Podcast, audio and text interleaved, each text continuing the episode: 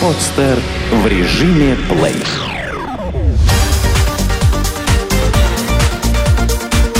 Банк.ру.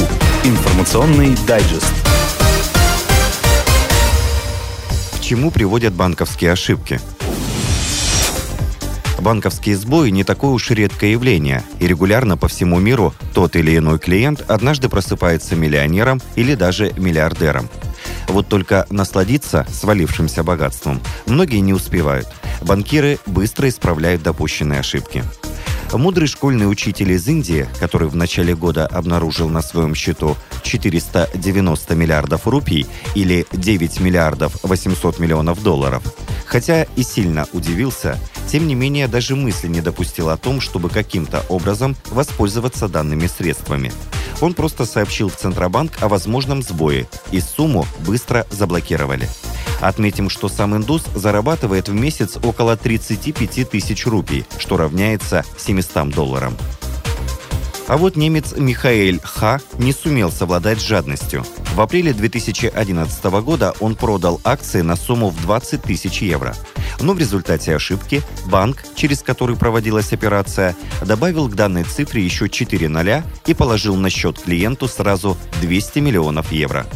Недолго думая, немец перевел 10 миллионов евро на свой счет в другой кредитной организации.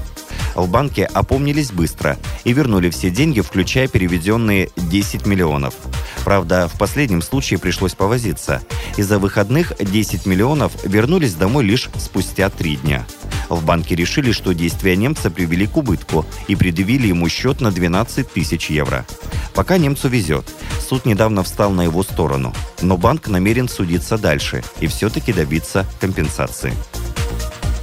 Новозеландская супружеская пара, обнаружив на счете банковский подарок, не стала ждать финальной развязки, а просто, сняв деньги, пустилась в бега. Известно, что незадолго до этого супруги обратились в банк с просьбой увеличить размер овердрафта до 10 тысяч новозеландских долларов. Однако в результате ошибки на их счет было перечислено в переводе на американские доллары около 6 миллионов. Честный сотрудник британского супермаркета, которому из-за ошибки банка перечислили зарплату в 1 миллион 400 тысяч фунтов стерлингов, была вознаграждена ящиком пива. Сотрудник рассказал о внезапном доходе в банк, и в течение 12 часов недоразумение было исправлено. В порыве благодарности работодатель и решил премировать честного британца алкогольным напитком. Но не всегда банковские ошибки играют на пользу клиентам той же Великобритании сбой привел к тому, что несколько тысяч клиентов обнаружили, что их ежемесячные благотворительные отчисления в пользу Greenpeace вдруг увеличились в сотни раз. Если раньше доноры были подписаны на автоматические переводы со счета в размере 2-3 фунтов, то теперь их пожертвования составляли уже 300 фунтов. Впрочем, представители «Зеленых» отреагировали быстро и вернули деньги в кратчайшие сроки где бизнесу жить хорошо. Крайне непривлекательные условия ведения малого бизнеса в стране привели к тому, что часть россиян, располагающих небольшими сбережениями, подумывают об открытии своего первого дела за пределами России. Благо, что стран с отличным бизнес-климатом довольно много. Россия уже много лет подряд устойчиво держится на предпоследних позициях в рейтингах по простоте регистрации и ведения бизнеса. Самое обидное, что даже постсоветские страны, которые 20 лет назад получили такие же стартовые условия, что и мы, умудрились не только обойти старшего брата, но и оставить далеко позади. Самых впечатляющих успехов в этом направлении добилась Грузия, которая сейчас занимает в мировом рейтинге Всемирного банка 16-ю строчку. В 2004 году страна находилась на 150-й позиции, однако благодаря курсу реформ смогла улучшить свое положение. Сегодня в стране максимально сокращен бюрократический аппарат, а свое дело можно начать за три дня, подав лишь заявление и уплатив пошлину. Традиционно наименьшими бюрократическими барьерами в сфере открытия и ведения малого бизнеса отличаются страны Юго-Восточной Азии, а именно Китай, Гонконг и Сингапур. В Китае и Гонконге легко открыть и вести именно малый бизнес, поскольку бюрократия минимальна. Но регистрация права собственности, напротив, осложнена, что препятствует развитию крупного капиталоемкого бизнеса. Сингапур предоставляет хорошие возможности и для среднего бизнеса, поскольку на обладание собственностью там ограничений нет. Регистрация нетрудная, налоговый климат привлекательный, сообщила банк.ру генеральный директор консалтинговой группы «Триумф» Ирина Круцких. Также эксперт положительно отзывается и о Новой Зеландии. По ее словам, недостаточная по сравнению с природными ресурсами численность населения была предпосылкой облегчению условий для бизнеса, особенно в сфере лесного и сельского хозяйства. Правда, налоговый климат в стране несколько жестковат. Но, судя по результатам опроса, проведенного банк.ру, большинство респондентов хотели бы открыть свое дело в развитых странах, таких как США 40%, Великобритания 12%, Испания 9%. Ничего удивительного, ведь в США, например, малым бизнесом занимается каждая третья семья, что говорит о благоприятных условиях для развития бизнеса. В Германии около 70% рабочего населения также занимается малым бизнесом. Что же касается Испании, то в интервью банк.ру гендиректор консалтинговой компании «Персональный советник» Наталья Смирнова рассказала одну интересную деталь. В соответствии с заключенным договором, трудовой стаж, полученный человеком в России и Испании, суммируется, и человек имеет право одновременно обращаться как за российской, так и за испанской пенсиями. Минимальная пенсия в Испании около 300 евро в месяц. Таким образом, открывая свое дело в Испании накануне выхода на пенсию, можно обеспечить себе существенно более высокую минимальную пенсию, чем в России или в любой другой стране, даже если официальный стаж будет всего лишь год. Среди стран Европы хорошо выглядят Норвегия и Дания. Для малого бизнеса наиболее привлекательными сферами являются рыболовецкая отрасль, лесное и сельское хозяйство. Кто хочет избежать серьезной конкуренции, которая присуща бизнесу в развитых странах, а заодно получить больше прибыли, лучше присмотреться к группе стран БРИК, куда помимо России входят Бразилия, Индия и Китай.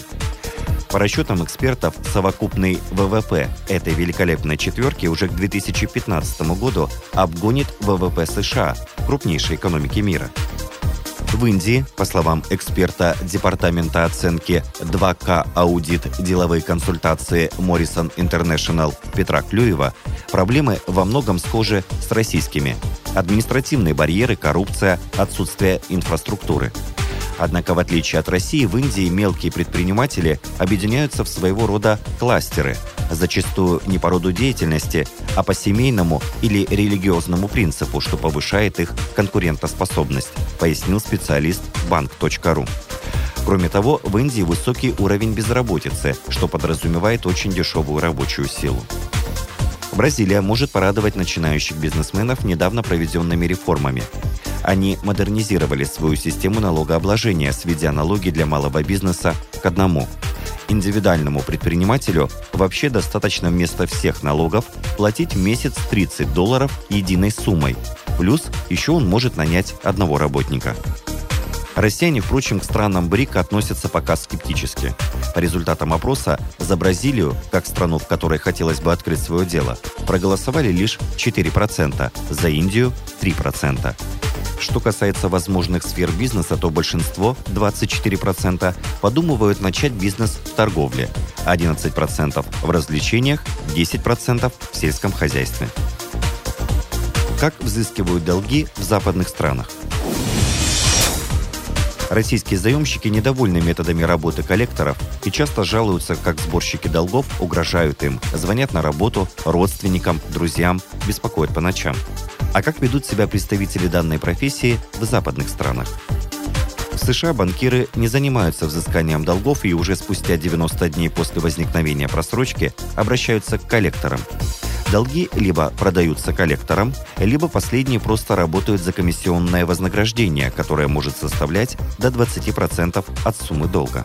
Работу коллекторов регулирует специальный закон о добросовестной практике взимания долгов, принятый еще в 1978 году.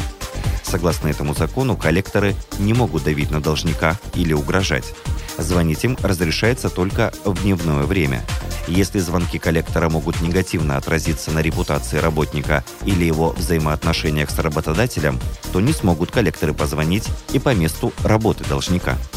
Интересно, что в России коллекторы, пытаясь добиться от должника большей сговорчивости, часто грозятся обратиться в суд. И тогда якобы приставы опишут все имущество, оставив неплательщика с носом. В США такой рычаг давления сильно ограничен.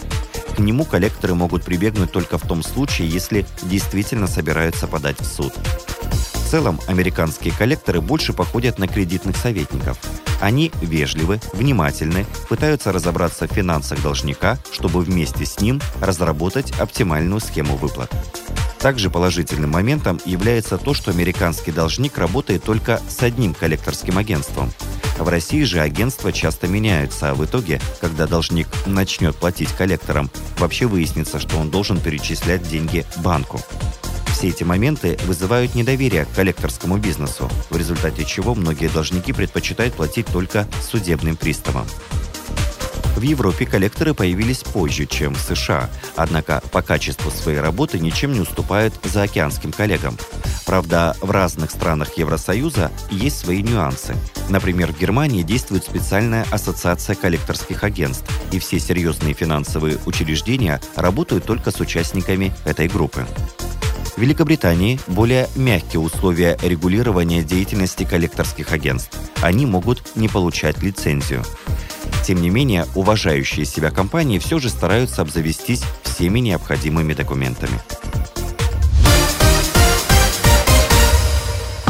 Сделано на podster.ru Скачать другие выпуски подкаста вы можете на podster.ru